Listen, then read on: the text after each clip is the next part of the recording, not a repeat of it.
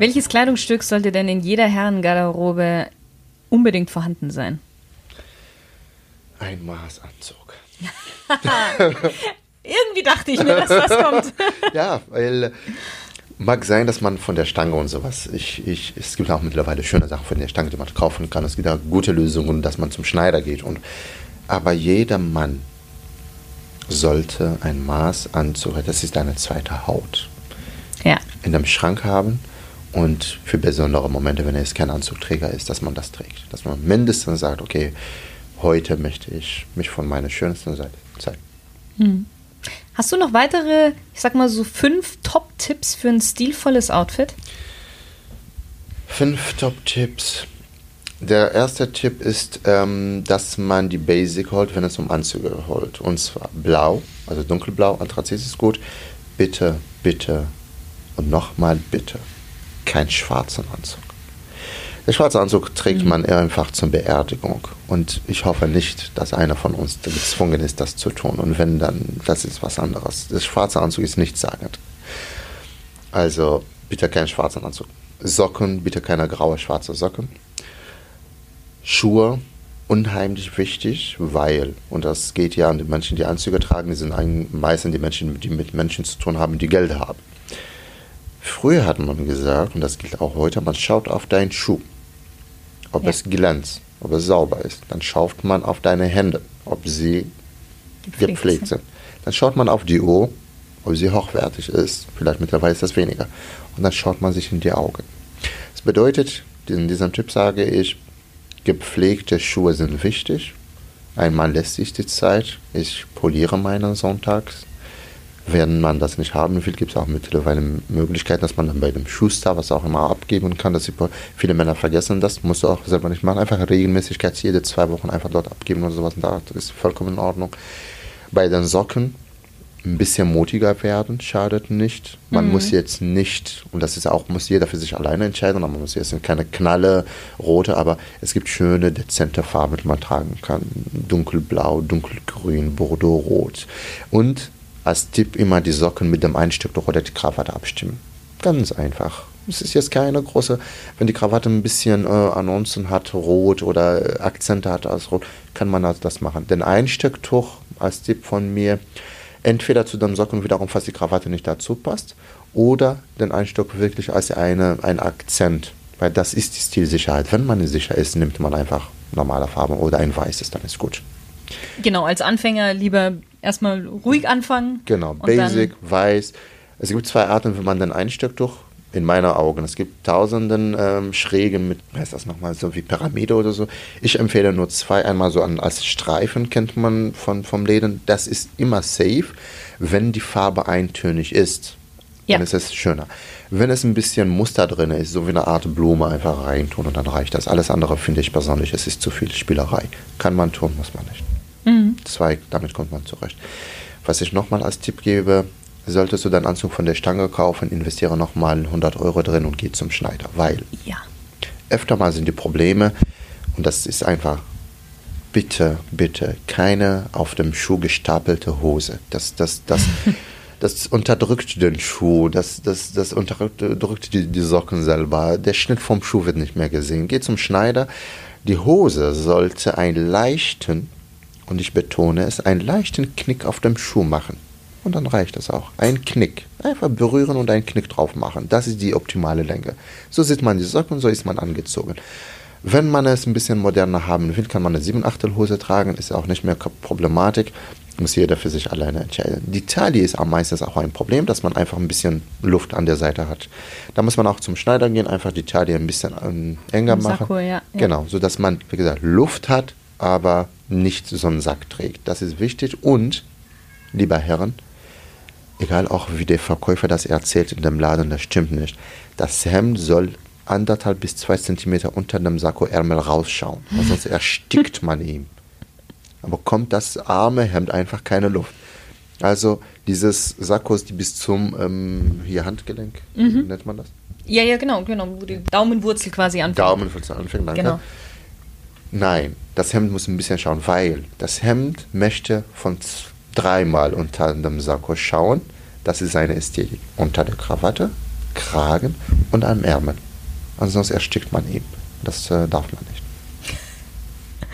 Jetzt hast du schon viele Tipps gegeben. Was ist denn der größte Fehler, den ein Mann machen kann? Boah.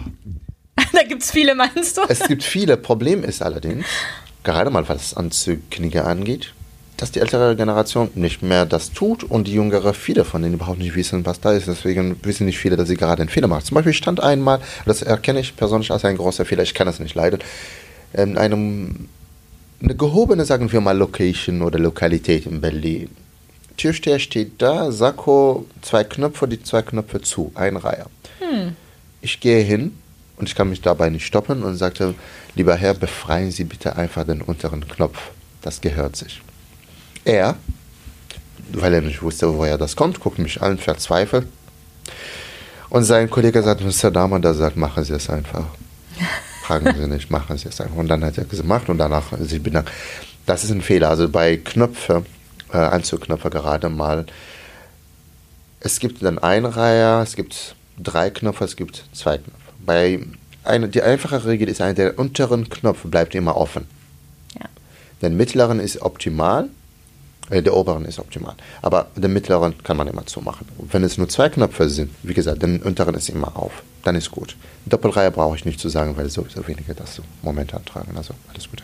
Das finde ich als einen großen Fehler. Aber wie gesagt, ich stufe es als einen zweitgroßen, weil schlimmer als das für mich ist es diese gestapelten Hosen, wo man denkt so, boah, okay, warum, warum, warum?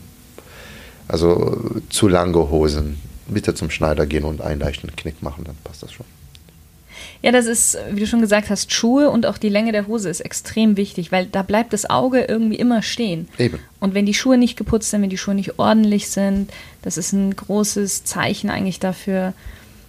Ja, oder andersrum, ich, kann ich jetzt so kurz eine kleine Geschichte erzählen. Ich weiß noch, mhm. als ähm, nach dem Abitur habe ich eine Ausbildung zur Schusterin gemacht in, in der Nähe von Köln und bin dann oftmals von Köln nach München geflogen zu meiner Familie. Und diese Flugstrecke sind sehr viele Businessmänner auch immer mit dabei geflogen und ich konnte am Flughafen wirklich sehen, alle Geschäftsmänner schön in Anzügen und dann ist man stehen geblieben bei den Schuhen und da konnte man die richtigen Geschäftsmänner von den Ganz genau. Von den nicht so guten, sage ich mal, ja. Eben, weil es zeigt, wie gut man sein Leben im Griff hat. Ja, total. Punkt. Zweitens, es zeigt auch, das Wichtigste, was du hast, ist dein Körper wie präsentierst du es? Mhm. Und wenn du deinen Körper so präsentierst, dann weiß ich nicht, was du mir noch präsentieren willst. Wenn du mit dir selber so umgehst, mit dir selber, dann würdest du mit meinem Geld auch schlecht umgehen, mein Freund. Das ist schlampig, auf gut Deutsch ausgedrückt. Und das sagt schon mal was. Weil ein Gentleman ist ein Genießer, er lässt sich Zeit und der beherrscht seine Sachen und sein Werk. Und das ist, wie gesagt, das sind Kleinigkeiten, woran ich tatsächlich erkenne, nein, sie investieren weniger Zeit für sich selber.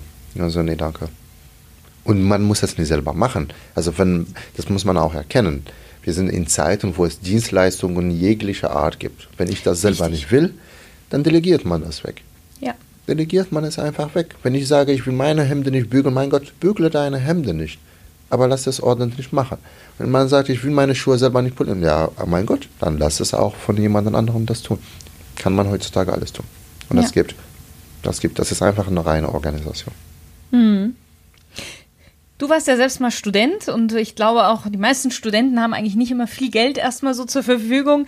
Was können denn junge Männer tun, ohne viel Geld auszugeben, sich aber dennoch stilsicher zu kleiden? Ganz einfach. Geld heißt nicht immer oder teuer heißt nicht immer stylisch. Das sage ich auch manchmal zu Menschen, die irgendwelche teuren Marken kaufen und sagen sie, ja, aber das war die Marke X. Meinetwegen Chanel oder Gucci. Ich sage, ja, das ist Gucci auch, ist fabelhaft, aber bei ihnen sieht das scheiße aus. also Gucci kann nicht dafür, wir Chanel auch nicht. Aber Mode wird so gemacht und das ist wichtig, gerade mal mit wenig Geld jede Kollektion, die rauskommt, die wird nicht an für alle und an alle Menschen gedacht, sondern ja. an manche Typen, was auch immer. Das bedeutet, die Mode sollte und gibt uns die Möglichkeit, von dem, was rauskommt, das zu suchen, was zu unserem Stil passt. Damit ist Mode und Stil gemeinsam. Deswegen, ich betrachte mich persönlich als weniger modisch und mehr stylisch. Mhm. Mit wenig Geld kann man vieles machen. Man kann, es gibt fabelhafte Marken, wie zum Beispiel, darf man Markennamen nennen? Oder ist ja, gerne, ja, ja. Okay, Suit Supply, die machen wunderbare, schöne Sachen, die nicht langweilig sind. Ähm, es gibt Warmland und, und, und, gerade mal jemand, der nicht viel Geld hat. Man, äh, es gibt auch Saisonen, wo Sachen reduziert sind. Aber wichtiger als das wirklich ist es, man soll schauen, welche Marke gibt, ähm, der Schnitt passt zu mir. Ich hatte Kunden zum Beispiel bei uns in Styling-Agentur, bei denen Boss besser passte, der Schnitt ja. Der Schnitt vom Boss ist wirklich sehr deutsch gemacht. Der ist total deutsch. Ja, ja, das ist total deutsch, weil du hast ja quasi mittlerweile Slimfit und sowas, aber das andere ist total deutsch. Funktionalität, Nützlichkeit, so. Ganz genau. Da muss man erstmal seine Marke finden. Zweitens ist wirklich für wenig Geld, also diese reduzierte Sachen kaufen und unbedingt diese 100 Euro bei dem Schneider investieren. Das macht ein, ein normales Anzug zum fast beinahe so, so ein Maßanzug. Mhm. Also es macht das wirklich, es ist jetzt nicht 100% Maßanzug, aber man hat mehr wenigstens 70, 80%, manchmal 70 sogar, ja, manchmal 80 würde ich meinen, Prozent drin. Ja. Also mit wenig Geld. Solche Sachen halt. Südsply und so, da findet man schon was. Und reduzierte, also es gibt Anzüge, glaube ich, mittlerweile bei, bei Warmland, die man für 300 oder 200 Euro kaufen kann. Das ist immer noch gut. Wie entscheidest du dich denn selbst morgens für ein Outfit? Ganz einfach. An zweiter Linie die Lokalität. Wo bin ich heute? Wenn ich zum Beispiel bei einem Startup bin, dann will ich jetzt keine Doppelreihe tragen, weil dann, es geht ja um Kommunikation. Das bedeutet, ich stelle mich ja wie ein General und stehe da wie kleine Studierende. Sondern sage ich mal, okay, heute trage ich mal Turnschuhe, dann trage ich mal noch mal dazu ein Hemd, dann meine sportliche Krawatte, ist sportlicher. Die zweite Linie ist immer die Lokalität. Wo bin ich heute? Was brauche ich heute? Wo bewege ich mich heute? Aber in erster Linie ist wirklich meine Laune. Wenn meine Laune sagt, nee, heute ist eine Doppelreihe, dann sage ich mal, heute Doppelreihe. Also einfach was, wonach es mir ist, weil es ist, und das finde ich auch interessant, die Frage, weil indem ich nur von meinem Kleiderschrank auswähle, bin ich nicht angepasst, sondern einfach nur, ich wähle aus.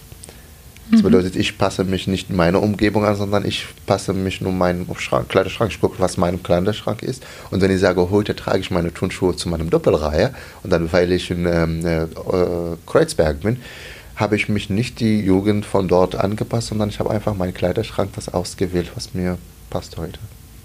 Und damit habe ich beiden zusammen, dass ich weiß, okay, die Lokalität ist ein Teil, aber trotzdem, ich habe es immer noch ausgewählt.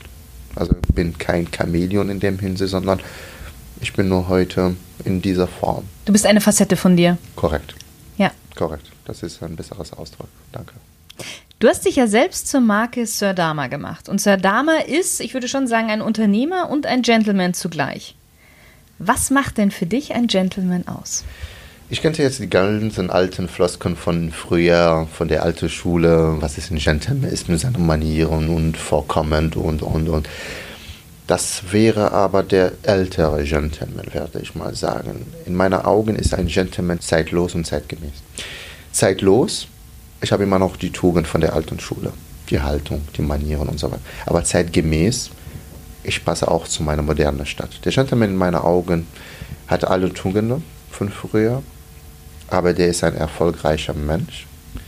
Der ist ein moderner Mensch. Aha. Der ist ein umweltbewusster Mensch. Deswegen fahre ich auch gerne meinen E-Roller. Ich fahre auch gerne Fahrrad und ich möchte gerne ein Bentley haben. Also ich finde, das Ganze passt zusammen. Ein Gentleman in meinen Augen ist nicht nur vorkommend, ist nicht nur stilvoll, ist ein Genießer in erster Linie. Und der Genuss für ihn ist es, sich die Zeit bei Sachen zu lassen. Und das vereinfacht es. Auf Genuss kommen wir ja auch noch. Okay. Dann, äh da darfst du dann gerne noch ein bisschen ausholen. Ich würde aber noch ein bisschen gerne beim, beim Gentleman bleiben. Und zwar wäre meine Frage, welche Vorteile hat man denn vor allen Dingen im Business, wenn man ein Gentleman ist und nicht unbedingt so diese Ellenbogen-Mentalität auspackt. Weil das inkludiert für mich nicht der Gentleman. Da bin ich vollkommen dabei. Ich habe gestern jemanden getroffen, war in einem ähm, Berliner Club, nennt sich Rolls-Royce und Bentley Club. Und hatte ein Gespräch mit jemand, wo wir sagten, ja, der nette Herr da drüben, er ist ein Gangster in Kleidung eines Gentleman. Ja. Aber ein Gentleman ist der nicht. Mhm. Die Vorteile sind nicht nur im Business. Die Art, wie man sich präsentiert, ist die Art, wie die Leute mit einem umgehen. Mhm. Wenn man die Leute mit Manieren und Respekt begegnet, begegnen sie sich immer mit Manieren und Respekt. Wenn man vorkommend ist, tun sie das auch. Ich sage in meinen Erzählungen immer sehr gern, Menschen sind wie Kinder, Kinder sind einfach. Wenn man die anschaut und anlächelt, lächeln sie zurück. Wenn man sie böse anguckt, gucken sie böse zurück. Und das war's. Ja, wir können viel von Kindern lernen. Ja. Wir Erwachsenen. Es ist wirklich einfacher. Und wenn man mit Menschen gut umgeht, gehen sie auch mit einem um. Besser. Ja. Also zum Beispiel, welche Vorteile? Ich kenne zum Beispiel den Satz von, ähm, das habe ich von Del Carnegie, kann ich jedem empfehlen, wie man Freunde gewinnt. Sehr gutes Buch, ja. Danke. Mein, mein allererstes Buch, was ich in diese Richtung gelesen habe. Ich glaube, bei vielen ist es so das, das erste ist, Buch. Das es ist, ist meine Bibel. Ja. Es ist meine Bibel. Und es gab einen Satz von dem Buch, welches Wunder bewirkt. Ich habe einmal eine Strafe nicht bezahlen müssen, weil ich einen Satz von diesem Buch gesagt habe, was heute zu meinem Ritual geworden ist. Ich hatte damals, ich erzähle mal die Geschichte, haben ja. Zeit für? Perfekt. Bibliothek gewesen äh, und ähm, ich musste ein Schloss organisieren für den Spend und musste dafür, glaube ich, 10 Euro hinterlassen, weil sollte ich das nicht zurückgeben, als Kaution wird. Wenn ich aber das äh, nicht zurückgebe, wird jeden Tag ein Euro abgezogen. Ich nahm das Schloss mit nach Hause, ich habe es vergessen. Nach neunter Tag erinnerte ich mich, dass ich ähm, Schloss habe, was mir nicht gehört. Bin dorthin gegangen und kam rein und ähm, eine alte nette Dame war vor mir und sagte, hier gebe ich zurück, gucken Sie bitte. Dann blätterte sie, ich sagte, nein, blättern Sie tiefer, also das sind neun Tage. Mhm. Die Dame voller Wut und, hm, und ja, und was soll ich jetzt mit ihm machen? Das sind neun Tage. Ich sagte gar nichts, Sie machen einfach nur Ihren Job, es ist mein Fehler. Ziehen Sie mir einfach nur die 9 Euro ab und dann ähm, geben mir dann 1 Euro zurück und hier ist Schluss und ich bin damit auch d'accord. Sie guckt mich an, gibt mir die 10 Euro zurück und sagt sie, ach, also gut, behalten Sie ja, Sie sind bestimmt ein Kunde dabei. Sagt nein, ich bin kein Kunde dabei, ich bin kein Student, ich war nur kurz hier wegen der Recherche. Ach, alles gut, machen Sie. Zweite Mal passierte bei ähm, tatsächlich Commerzbank. Ich hatte einen Termin und ich habe, ich mag es nicht zu spät zu kommen. Dann habe ich angedeutet, bevor ich den Termin wahrgenommen habe, ich habe davor einen Termin, ich werde bestimmt 15 Minuten verspätet kommen. Kein Problem, tun wir, weil meine Dame hatte ja einen knappen ähm, Kalender oder was in der Art. Und bin tatsächlich zu spät gekommen, habe ich mich entschuldigt und aber das war nicht unser Thema. Das Thema war, sie war so gut in dem, was sie getan hat, also die Beratung, dass mir das sehr gut gefallen hat. Mhm. Und dann habe ich gesagt, wenn ich Ihnen eine Anerkennung oder äh, sowas in der Art machen will, sagen, dass Sie einen guten Job machen, wie kann ich das tun? Dann sagte sie ähm, äh, online. Ich sagte, nee, Saddam macht sowas nicht. Das, warum? Geben Sie mir bitte einen Zettel. Hat sie mir ein A4-Format gegeben, ich habe ein paar Worte darauf geschrieben und sagte, wo ist Ihr Chef? Ich sagte, der steht da. Bin aufgestanden, bin zu ihm gegangen und sagte, hier für Sie, solche Mitarbeiter muss man befördern, behalten. Oh. Er bedankt sich und sagte, Kunden wie ihn möchten wir auch jeden Tag haben. Sie, Herr Dahmer, wenn Sie irgendwas brauchen, er sagte, nein, alles gut, ich brauche nicht, ich wollte nur mich bedanken. Das habe ich von diesem Wort, das ist Anerkennung. Man soll die Leute anerkennen. Das sind manchmal kleine, nette Gesten. Es kostet niemandem etwas. Jemanden einfach eine Anerkennung oder ein Kompliment. Zum Beispiel, ich versuche täglich, wenn ich rausgehe auf der Straße, dass ich drei gute Taten tue. Eine von denen ist, eine fremde Person ein Kompliment zu machen, die ich nicht kenne und von denen ich auch nicht haben will. Punkt. Und gehe weiter. Entweder ist das Kleid, was mir gefällt, oder ist gerade der Sakko oder der Duft. Ich sage, hey, fabelhaft, das riecht wunderbar. Danke dafür. Tschüss. Schönen Tag noch. Und das war's. Und das sind solche Sachen. Das ist, äh, gute Manieren zu haben, ist wie, wie eine wunderschöne Blume auf der Straße und tut jedem gut. Und wenn sie duftet, äh, dann ist das fabelhaft. Jetzt bin ich neugierig geworden. Was sind denn noch die zwei anderen Dinge, die du versuchst an Einmal ein Obdachlosen was zu geben, dass mhm. ich da sage, okay, dass das darauf verzichte ist. Und das dritte, dass ich mit jemandem rede, den ich seit langer Zeit, mit dem ich gesprochen habe. Manchmal Schön. gelingt, manchmal weniger, aber versuche ich. Sehr gut. Wie wird man denn zur Marke? Wie baut man sich eine Brand auf? Es ist dein Business. Du sollst darfst natürlich oder du musst natürlich jetzt nicht die geheimen Geheimnisse erzählen, aber vielleicht hast du ja so so ein, zwei kleine Ich glaube, Tipps. ein Geheimnis habe ich schon und tatsächlich dieses zu sich selber zu finden. ich erzähle mal die Story vielleicht andersrum, wie man zu einer Marke wird. Ich, Berlin hat die Marke in mir gesehen. Ich habe es für selbstverständlich gehalten und ich halte es für selbstverständlich, was ich tue. Denn ich präsentiere keine Marke, ich lebe nur mein Leben. Die anderen haben gesehen, das war eine Marke. Ich kam nach Berlin von meiner Studienzeit, von, man kann sich vorstellen, gerade als Student im Anzug, was auch immer. Und dann bin ich immer in ähm, das erste Jahr, um mir ein Netzwerk, vielleicht das ist auch ein Tipp von mir, um ein großes Netzwerk in Berlin aufzubauen für mein Business. Ich war fast jeden Abend auf einer Business-Veranstaltung und habe mit Menschen gequatscht ohne Ende. Und nach einer Weile habe ich bemerkt, dass ich mit zwei, drei Menschen sprach und dass drei Menschen hinter denen standen und haben gewartet, dass die gehen. Und ich dachte so, hey. Weil sie mit dir sprechen wollten? Genau, ich dachte, irgendwas läuft hier falsch. In dem Sinne richtig. Und dann bin ich manchmal im Club, und ich manchmal überwiegend im Club, gegangen, um ähm, tanzen und so weiter und so fort. Und dann haben die Leute gesagt, dürfen wir mit ihnen ein Foto machen? Ich sagte, Entschuldigung? Wer genau? Der Türsteher? Das ist ja mit ihnen. Sagt er, Leute, ganz ehrlich, ich bin gerade nach Berlin umgezogen. Mich kennt kein Sau in dieser Stadt. Ich habe es zwar vor, sehr berühmt zu sein, aber mich kennt kein Mensch hier. Sie irren sich gerade. Sagten sie, nein, sie sind sympathisch. Ja, er sagt, okay, machen Sie mir. Ja. Und dann, ähm, wie ich als Stratege das gut tue, nach mehreren Male auf diese Veranstaltungen habe ich bemerkt, okay, irgendwas mache ich hier anders ich möchte wissen, warum es oder was ist das. Und habe angefangen, tatsächlich, bin nach Hause gegangen und habe mich selber als ein Fremder analysiert. Mhm. Das ist die SWOT-Analyse gewesen, nur dass ich das in meine Worte getan habe und sage, okay, wer bin ich? Was macht mein Erscheinungsbild bei den Menschen? Wie kommt das rüber? Wie verlasse ich mein Zuhause? Wie wähle ich meine Sachen? Wie trage ich meine Klamotten? Wie gebe ich meine Hand? Wie gebe ich meine Visitenkarten? Wie rede ich mit den Menschen? Welche Worte wähle ich? Wie gehe ich von dem Raum raus? Was tue ich da anders als viele andere? Scheinbar tue ich irgendetwas anders als viele andere. Hieß, okay, das ist dein Charisma, das ist dein Erscheinungsbild. Und dann hieß, ja, du bist die Marke Sodoma. Das war meine Antwort auf die Sache.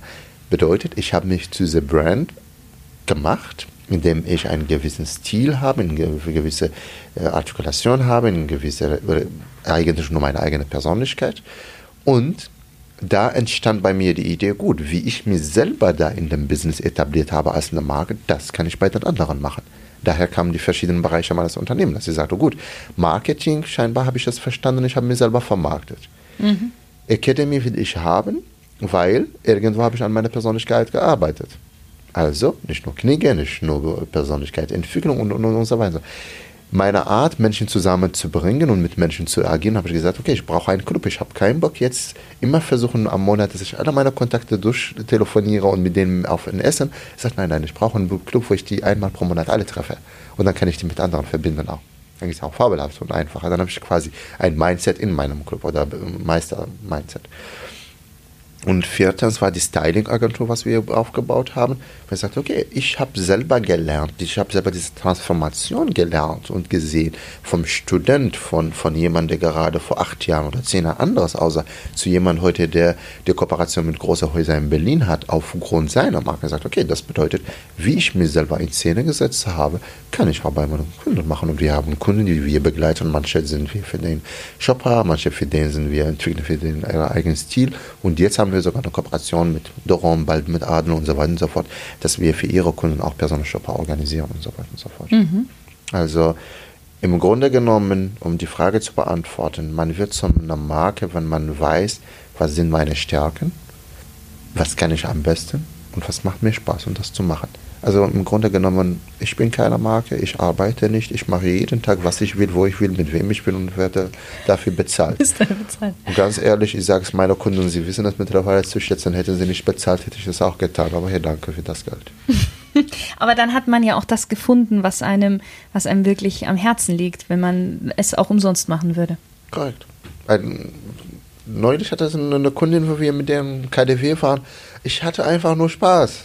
Und das Geld kam danach. Aber ganz ehrlich, ich hatte nur Spaß. Das andere weiß ich nicht. Ich habe keine Ahnung davon. Und das ist das Wichtige. Und deswegen auch, ähm, da wird man zu einer Marke, weil man sie selber gefunden hat. Man weiß, was, was einem selber präsentiert. Und deswegen zum Thema Style, äh, Kleidung. Selbst wenn ich Chanel oder irgendwas Und teure Marken sagen, nein, ich kaufe keine teure Marke, damit ich eine Marke werde. Das tun auch viele. Sie denken, sie brauchen etwas Teures zu kaufen, damit sie zu jemandem werden. Ich sage, dann bist du niemand. Mhm. Mhm. Wenn ich eine teure Marke kaufe oder eine günstige, ist mir egal. Ich kaufe sie zuerst, weil sie zu mir passt. Weil es mir steht. Und zweitens, sie ist nur ein Teil von mir, weil ich belebe es, nicht andersrum. Ich warte nicht, dass eine Rolex mir einen Status gibt. Ich bin Nein, der Status. Ja. Danke. Ja. Rolex ist nur etwas, wenn sie etwas von mir anspricht, in meine Philosophie, in meine Denkweise, dann ja, trage ich das. Wenn sie das nicht tust, wie viele große Marken, gucke ich dir an und sage, wunderbar, du kannst mir jetzt ein Lamborghini schenken, ich würde es anschauen und danke. Nein, danke. Will ich nicht. Alles Gute.